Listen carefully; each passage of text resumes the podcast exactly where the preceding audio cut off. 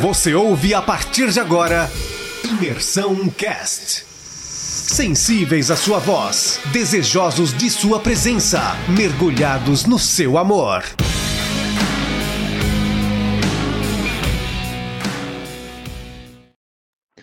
Fala galera, bom dia. Vamos dar início agora então mais um devocional nosso de leitura da Bíblia. Hoje, capítulo 44 de Gênesis, tá?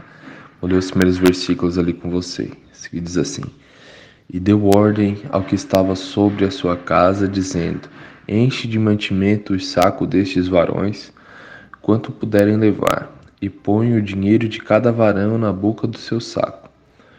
E o meu copo, o copo de prata, porás na boca do saco do mais novo, com o dinheiro do seu trigo.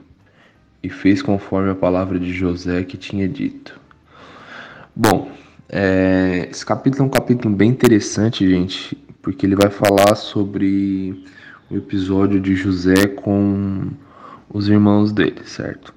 É, eles estavam todos reunidos ali. É, José tinha chamado os irmãos deles para sua casa no Egito, mas ele ainda não havia se revelado quem, quem ele era de verdade, certo? Então ele tinha reunido todos os irmãos dele lá, só que não tinha revelado quem ele era de verdade.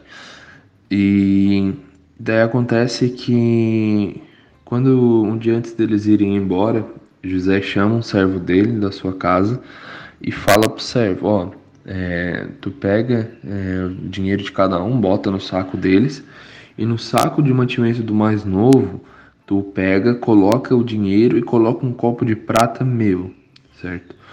É, e daí assim o servo fez.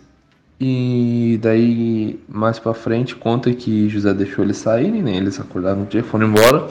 E daí, quando eles. Quando eles estavam já caminhando, chegou um dos servos de José ali e perguntando: Ah, por que, que vocês pagaram mal com bem? Que, que, por que, que vocês fizeram isso, sabe? Querendo dizer para eles por que, que eles tinham roubado Tipo, o José tinha sido tão bom com eles e eles tinham roubado o José, sabe? Eles falavam: não, não, a gente não fez isso. Se alguém, se algum de nós fez isso, que se que nós todos vamos ser escravos do, do seu senhor, no caso de José, né? E daí eles revistaram os sagos do mais velho para o mais novo, e daí quando chegou no mais novo acharam um copo de prata de José. Mas isso tudo era parte de um plano de José, né?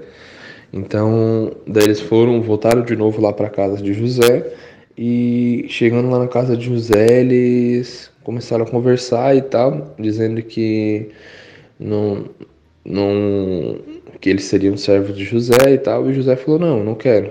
Eu só quero que aquele em que foi achado o copo é, que seja meu servo". E daí, por que que José tinha feito tudo isso, né? Para ver, para testar os irmãos dele porque é, o pai dele, Jacó, teve dois filhos preferidos. O primeiro que foi José, que era e o segundo foi Benjamim, porque eles eram filhos da esposa que ele mais amava. Então, esses dois filhos de, de José, de Jacó, eram preferidos dele. E como eles tinham traído José uma vez, é, José armou toda essa situação para ver se eles ainda continuavam as mesmas pessoas ou eles tinham mudado.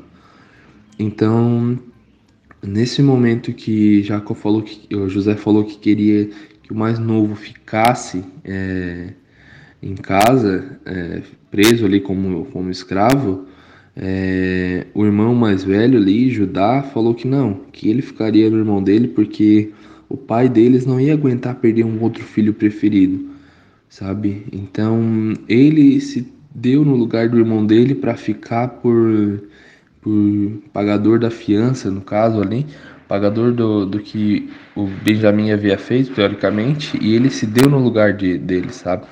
Isso mostra um, um arrependimento do, dos irmãos de José, um arrependimento que eles haviam tido depois do que aconteceu com o próprio José, sabe? É, então, Nesse momento a gente percebe que eles haviam mudado, e José também percebe isso, que eles haviam mudado. É, e é muito linda essa história, depois vocês vão ver nos próximos, nos próximos capítulos ali, também o desfecho dela. Mas é muito interessante, por causa que José perdoa os seus irmãos, certo? José ele perdoa os seus irmãos por causa dessa atitude ali de, de Judá. E é muito interessante, agora contextualizando também, porque a gente pode ver Cristo nessa história, sabe? É, Cristo, ele fez o papel de Judá, sabe?